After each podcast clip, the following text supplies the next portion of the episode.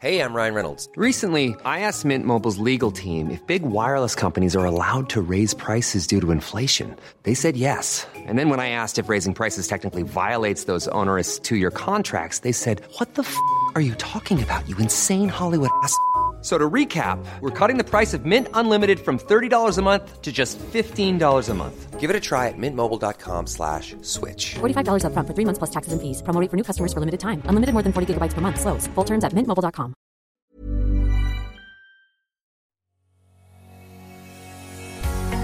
Bonjour et bienvenue sur le podcast Explore Japon.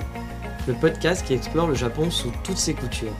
Des conseils voyages, de la culture ou bien de la vie tous les jours en passant par l'apprentissage du japonais, partons ensemble deux fois par semaine pour ce magnifique pays qu'est le Japon.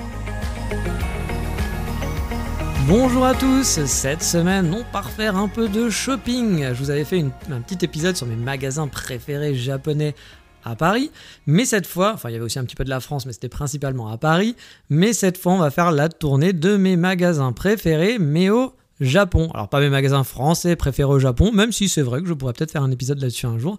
Ça va être mes magasins préférés en général, hein, voilà, quand je vivais là-bas ou quand j'étais en vacances.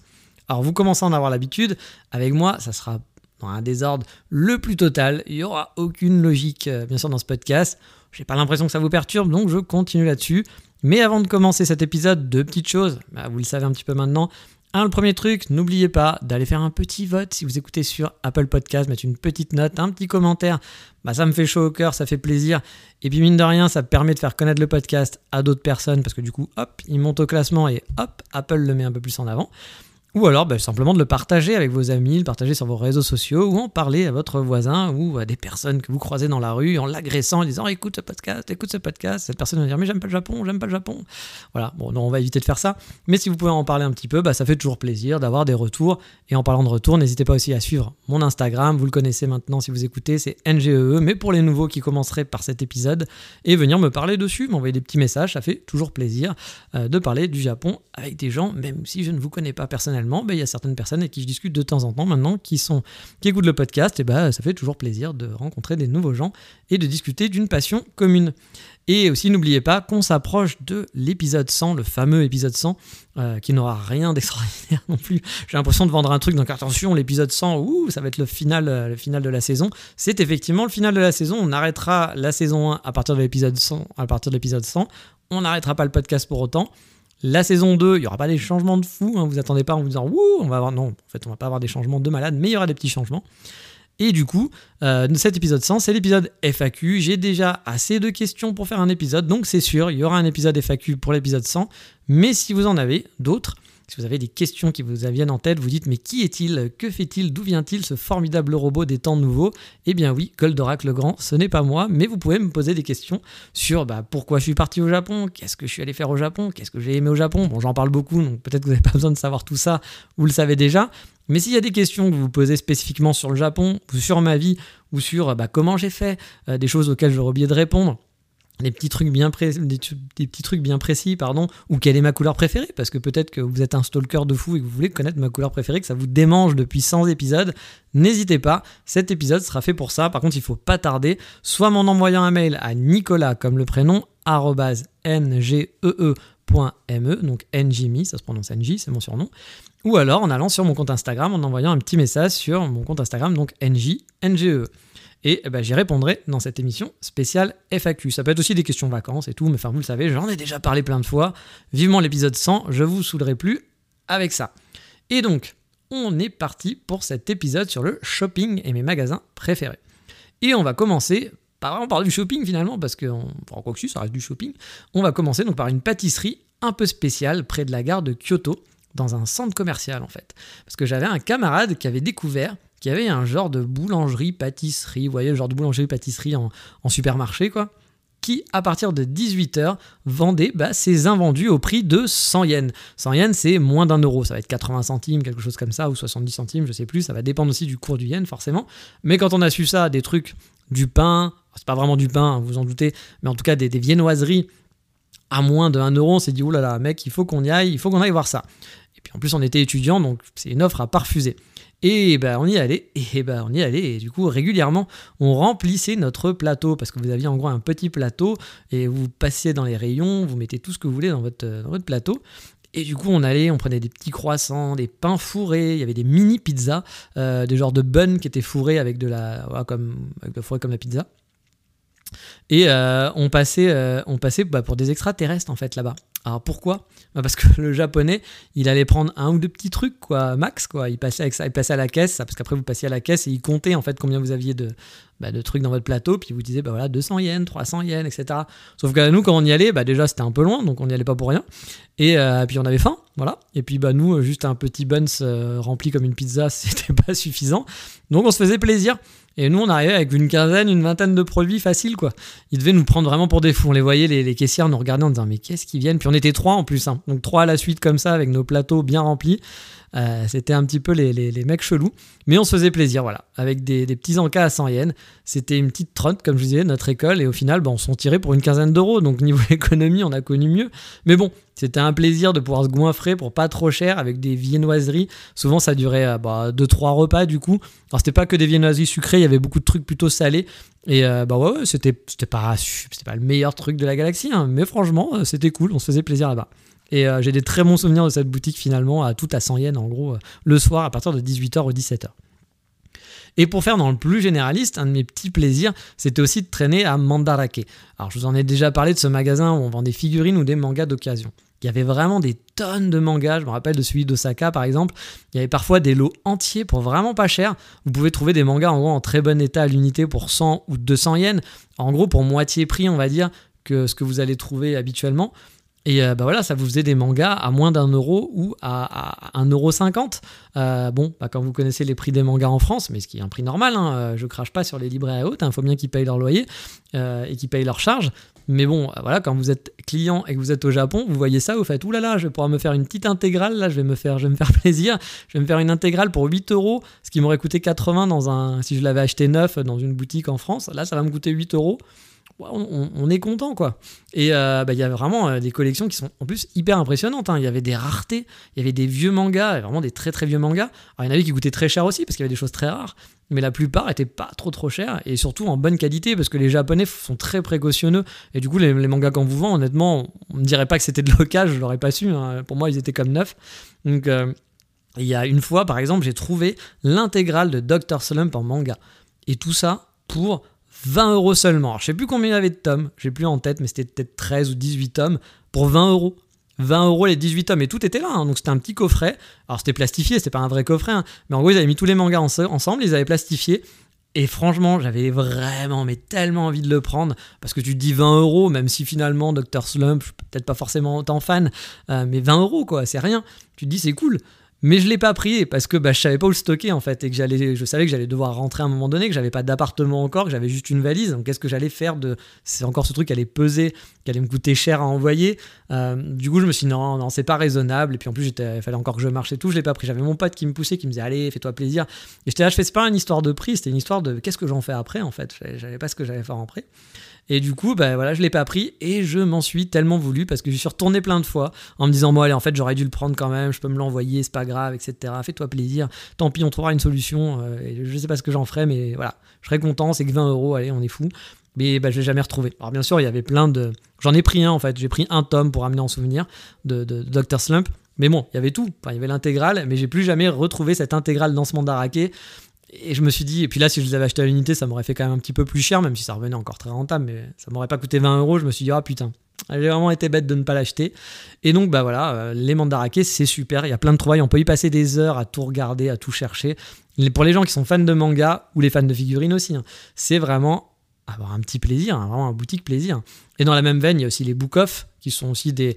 En fait, bah, des, des, vous connaissez, hein, c'est des, des, livres qui sont reconditionnés, qui sont revendus et qui sont vendus pas cher. Donc, pareil, on peut faire des super bonnes affaires. Et il y a aussi les Animate. Donc là, c'est du neuf et c'est pour les passionnés de manga. C'est parfois des temples avec des centaines et des milliers de mangas. On peut y passer des heures. Le seul souci, c'est qu'on ne peut pas feuilleter.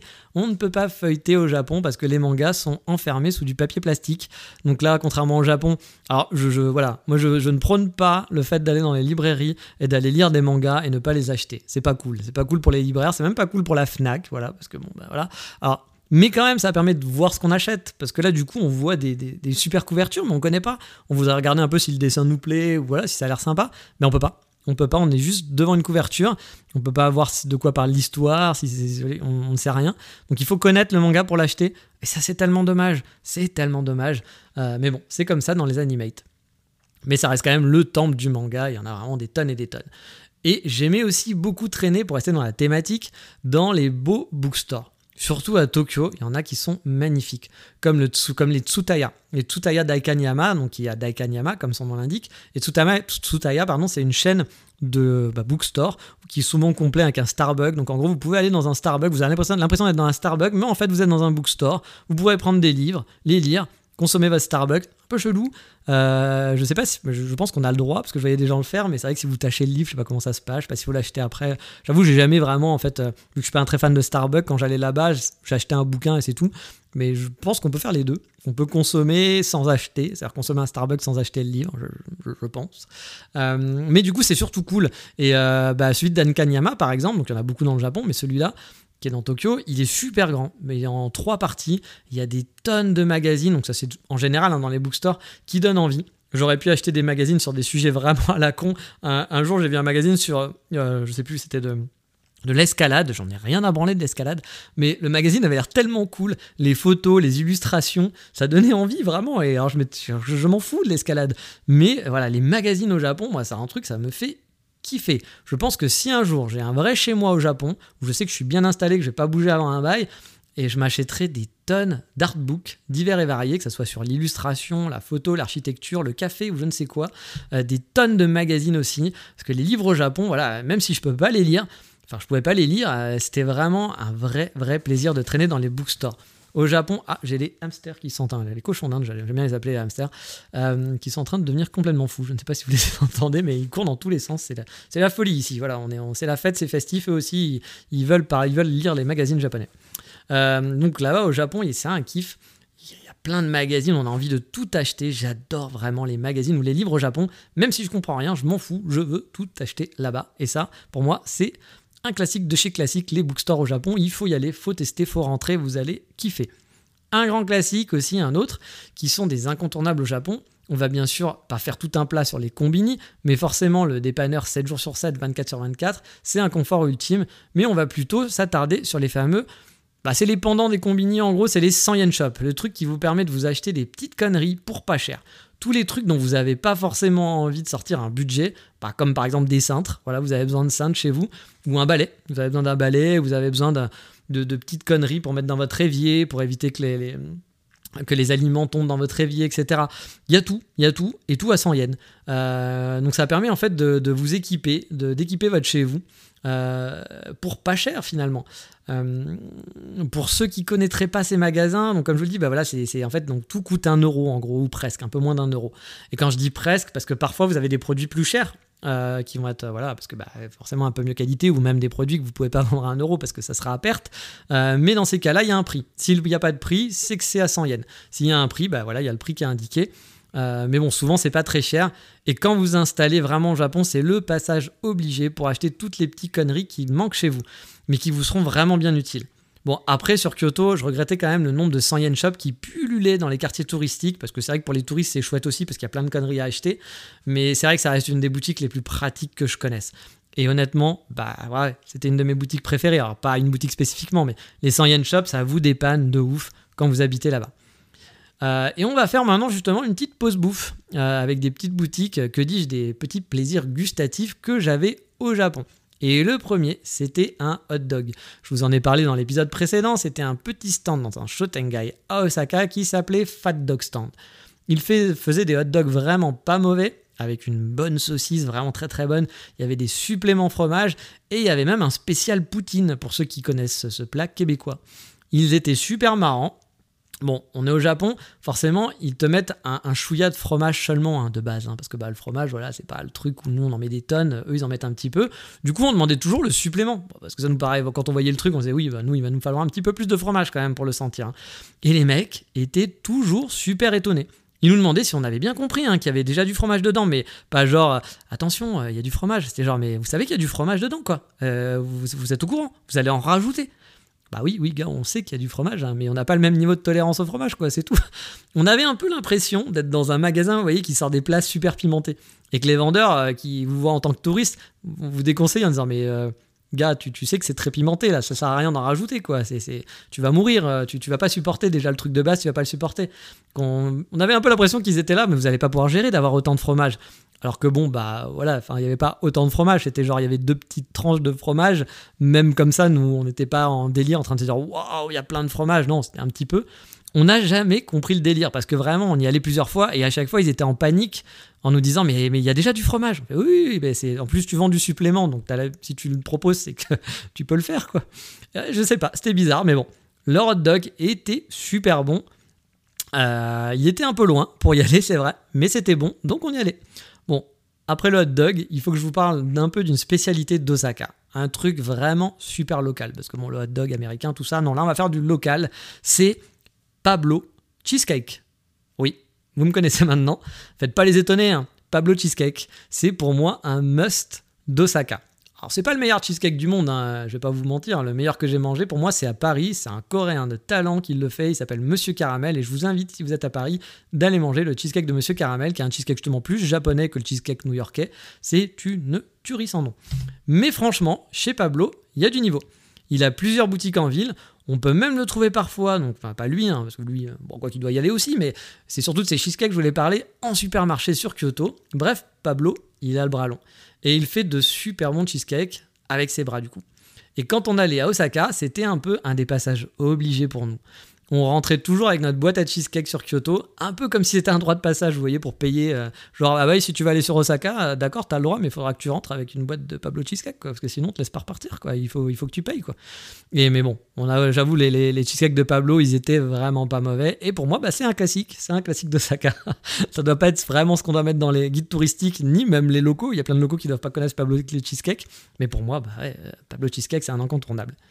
Et promis, le prochain produit est 100% japonais. Après le cheesecake, après le hot dog, voilà, on va faire dans le Japon. Non, j'ai menti. Je vais vous parler de burger, car oui, pour moi, si je dois parler de magasins au Japon, je peux pas faire euh, cet épisode sans parler de cette chaîne emblématique qu'on n'a pas en France, et je sais pas pourquoi. Et pourtant, je déteste les fast-food. En général, vous me verrez jamais dans les McDo, ni dans les KFC ou les Burger King, euh, voilà, tout, ce qui est euh, fast-food, c'est pas du tout mon truc. Mais par contre, euh, j'avoue, j'ai un gros, gros coup de cœur pour le Shake Shack. J'avoue, euh, voilà, c'était mon petit plaisir ingrat. Enfin, plutôt gras en fait, parce qu'avec le burger, et forcément, c'est pas léger. Et ce petit burger, il avait un petit goût pimenté. Bon, c'était un peu cher hein, pour un fast-food hein, pour le coup, mais c'était vraiment pas mauvais. C'était mon petit plaisir parfois sur Tokyo ou Osaka euh, quand j'avais envie d'un burger. Et heureusement, j'avais pas vu qu'ils en avaient ouvert un à Kyoto sur la fin. Je l'ai su juste avant de partir, sinon ça aurait été un vrai massacre. Et je ne sais pas pourquoi ça n'existe pas en France, mais j'espère que ça ouvrira un jour. Euh, en tout cas, si je suis encore en France, sinon, euh, bah, je vous invite à aller au Shack Shack, hein, parce que c'est vraiment un burger plutôt chouette. Et je vous avais dit que j'avais deux magasins. Donc l'autre, c'est pas une chaîne, parce que Shack Shack, c'est une chaîne. J'ai envie de dire malheureusement même que c'est pas une chaîne car j'aurais tué pour qu'ils ouvrent à, Kyoto. C'est un burger qui est très connu des fans du Japon francophone car il a fait la tournée des youtubeurs pro-Japon, mais il faut dire qu'il est bon, c'est Chati Chati à Shinjuku. La viande est à tomber, il y a souvent de bonnes bières en plus, il y a des choix pour gros mangeurs comme moi avec du double burger bien épais, etc. Euh, il y a des morceaux de lardon qui sont, mais bon, c'est c'est pas le petit lardon qu'on vous a mis, c'est les lardons, les gros lardons bien carrés, les gros morceaux. Euh, c'est honnêtement pour le moment le meilleur burger que j'ai mangé de ma vie, hein, honnêtement. Quand je passe à Tokyo, je suis vraiment obligé d'y aller au moins une fois, voire deux, voire trois, voire quatre. Et rigolez pas, j'y suis déjà allé quatre fois en seulement dix jours. Euh, donc oui, euh, je suis un bon drogué de Chatty Chatty. Le seul petit hic de Chatty Chatty qui est un petit peu désagréable pour moi, mais qui ne sera sûrement pas pour vous, c'est qu'il y a beaucoup, beaucoup, beaucoup, beaucoup de Français. Donc si vous voulez pas entendre parler français, bah, c'est pas le coin où il faut aller. Il y a des japonais de temps en temps, mais c'est très rare. La plupart du temps, ce sont des touristes qui sont ici. Mais vu que c'est petit, ça fait pas trop non plus endroit à touristes. Mais bon, voilà, vous allez avoir des Français ou des gens qui vont parler de tel youtubeur. Parce que je crois qu'il y a un youtubeur connu. Je ne suis pas du tout dans le YouTube game. Je ne connais pas du tout les youtubeurs à part 2-3. Il y en a un très connu qui en a parlé. Du coup, tout le monde va là-bas. Un des youtubeurs les plus connus francophones. Et donc à chaque fois que j'y vais, j'entends quelqu'un qui va dire ah oui c'est parce que machin il en a parlé. Du coup comme vous pouvez avoir remarqué ça m'a pas marqué, je ne connais pas son nom. Mais bon voilà c'est le petit truc désagréable, mais on mange tellement bien que j'adore aller manger mon burger. Bon, on a fait le burger, on a fait le cheesecake, on a fait le hot dog. Bah, du coup, je pense qu'il est le moment de parler donuts, hein, vous l'avez compris, hein, donuts forcément. À Kyoto, j'avais mon petit magasin de donuts artisanal favori. Il y a aussi des gros, des plus connus comme Koei Donuts dans le centre, ou bien j'ai oublié le nom aussi, il y en a un autre, mais je crois que c'est Mister Donuts. Mais j'avoue, J'étais pas un fan du tout. J'ai testé une ou deux fois Mister Donuts. Je les trouve assez insipides, les donuts. Il y a beaucoup de gens qui aiment bien Mister Donuts, mais alors moi, je... c'est pas mon truc. Alors c'est vrai, j'ai une alimentation qui est déplorable, mais je veux quand même de la qualité dans mon gras et dans mon sucre, monsieur. Oui, c'est important. Et mon fournisseur de donuts à Kyoto, c'était Mouton. Bah oui, il s'appelait Mouton. Enfin, Mouton en japonais, Itsuji. Alors par contre, la grosse galère avec eux, c'est que pour avoir un donut, c'était vraiment la roulette russe. Les jours d'ouverture changeaient tout le temps, les horaires aussi, et quand ils en avaient plus, bah ils en avaient plus, il fallait repasser un autre jour. Et bah quand? On savait pas, c'était la, la surprise, vous l'avez compris, vu que les jours d'ouverture changeaient régulièrement. Il m'est arrivé de passer par exemple à 14h, je crois même une fois à 11h, ça m'est arrivé, et de ne plus rien avoir à la vente à part un petit gâteau qui faisait pas spécialement envie comparé à leurs donuts, hein, j'entends car leurs donuts artisanaux, c'était une vraie petite dinguerie.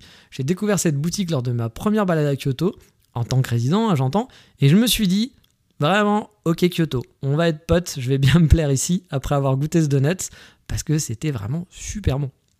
Bon, et vous allez croire que je mange jamais rien de japonais, donc je vais vous mettre un des restos que j'aimais bien. Enfin, des restos, car ils en avaient plusieurs sur Kyoto, et c'était Sarasa. Pour moi, Kyoto égale Sarasa, vraiment. C'est un peu la, MIFA, la mafia culinaire de Kyoto, quoi. Ils ont quatre restos ou cinq, je sais plus. Ils ont un coffee shop, une bakery, enfin une pâtisserie. Ils font super bien le job, il faut l'avouer. Mon préféré, c'était Sarasa 1. Alors, il s'appelle pas vraiment Sarasa 1. Il y en a un qui s'appelle Sarasa 3, mais pour nous, celui-là, c'était le Sarasa 1. Voilà.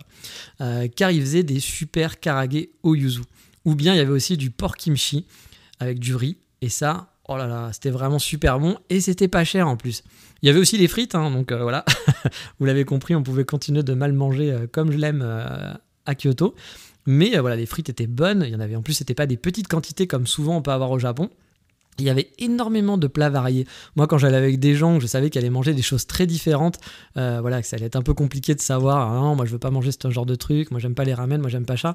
On allait à Sarasa parce que du coup il y avait en plus de la place, c'était très très grand le Sarasa 1, et il y avait plein de, de, bouffe japonaise, il y avait des yakisoba, il y avait des, frites comme je vous disais, il y avait, il y avait donc du karage qui est du, poulet frit, euh, il y avait des, de la salade, enfin il y avait plein de choses, il y avait des pâtes, et il y avait aussi des hamburgers. Alors attention, parce que les hamburgers à la japonaise, c'est pas la même chose qu'un hamburger chez nous.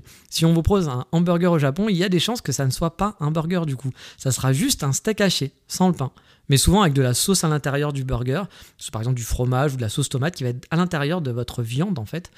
Euh, et c'est souvent pas mauvais, hein. il faut il faut l'avouer, la viande est souvent très très bonne.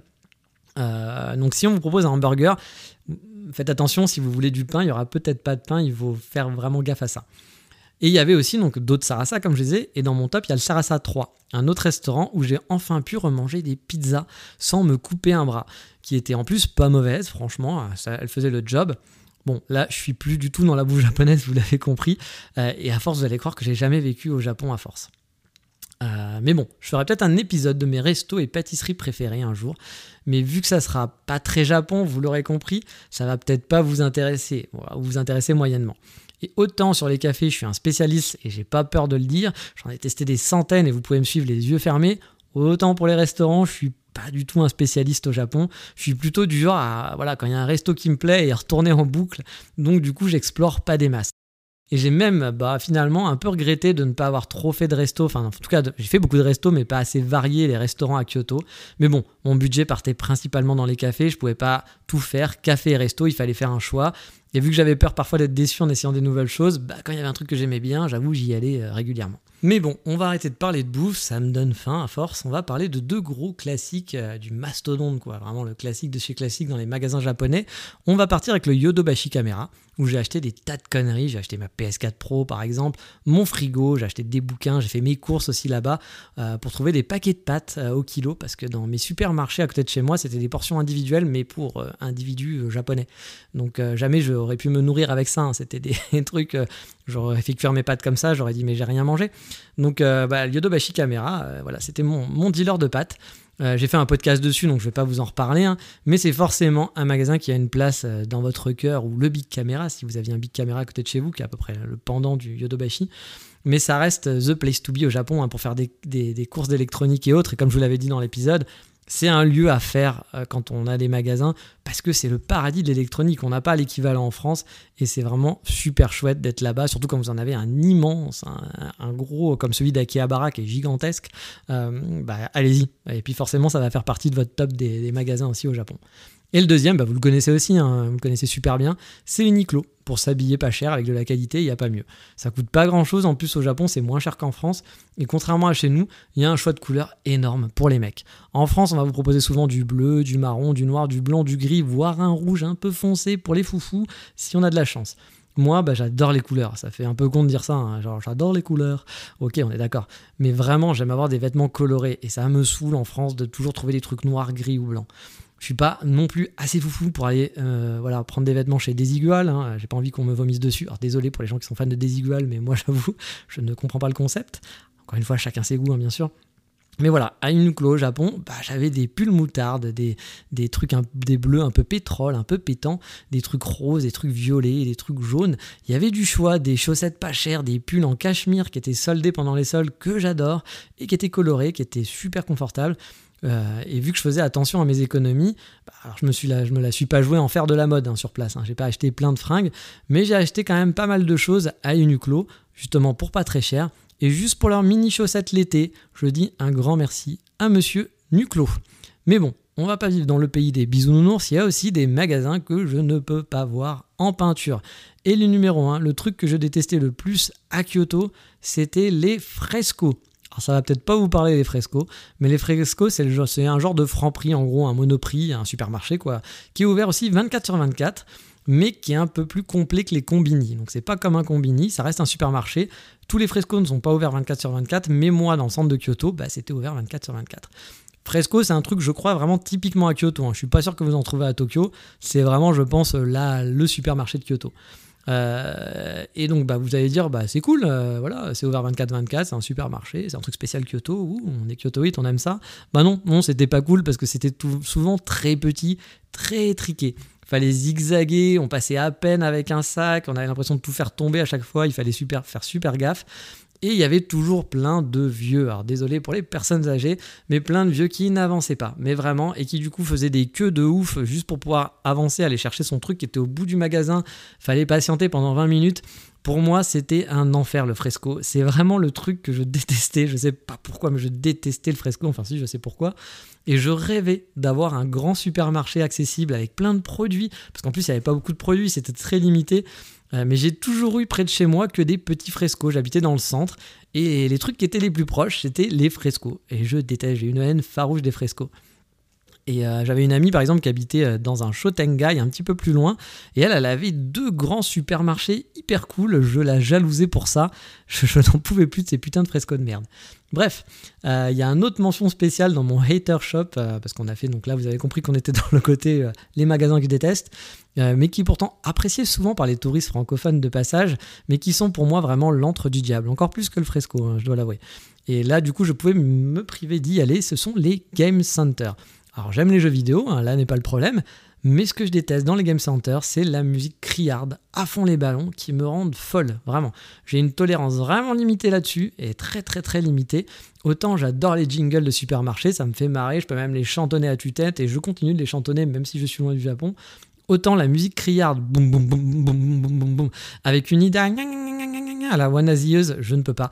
Euh, alors désolé hein, pour ceux qui adorent ça, euh, voilà, encore une fois chacun ses goûts, mais alors moi je, ça me rend fou, ça me rend vraiment hystérique. Et dès que des portes d'un game center s'ouvrent devant moi, j'ai juste envie, de fuir le plus loin possible. Euh, je vous en avais déjà parlé, je crois, dans une des, émissions, mais une fois, une amie japonaise avait voulu, pour me faire plaisir, en pensant que j'allais aimer, genre le petit français, tiens, je vais te faire découvrir le Game Center, tu vas kiffer. Elle a vu la gueule que j'ai fait. Alors pour lui faire plaisir, j'y étais allé, hein. mais au bout de 5 minutes, on est parti parce que j'étais là, j'étais pas bien, quoi. J'étais en train de dire, mais je, peux pas, mes oreilles sont en train de saigner, je, souffre, je souffre le martyr, il faut qu'on s'en aille. Donc euh, voilà, le Game Center, ce n'est pas pour moi, mais encore une fois, hein, c'est très très personnel. Donc voilà, on a fini euh, cet petit épisode sur mes magasins, voilà, mes magasins préférés au Japon, les, magasins où j'aimais bien traîner, euh, mes bonnes adresses. J'en ferai sûrement un autre parce qu'il y en a d'autres, hein, des magasins que j'aimais bien. Mais pour aujourd'hui, je pense qu'on en a fini. N'hésitez pas, comme d'habitude, petite note, tout ça, hein, je vous l'ai dit au début d'émission.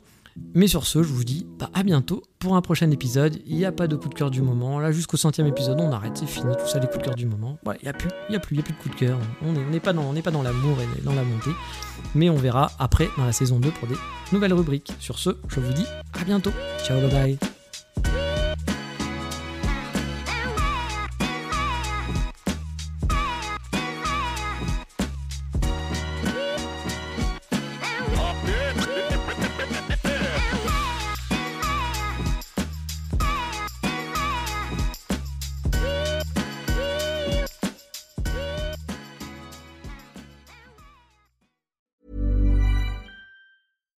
Here's a cool fact a crocodile can't stick out its tongue. Another cool fact you can get short term health insurance for a month or just under a year in some states. United Healthcare short term insurance plans are designed for people who are between jobs, coming off their parents' plan, or turning a side hustle into a full time gig.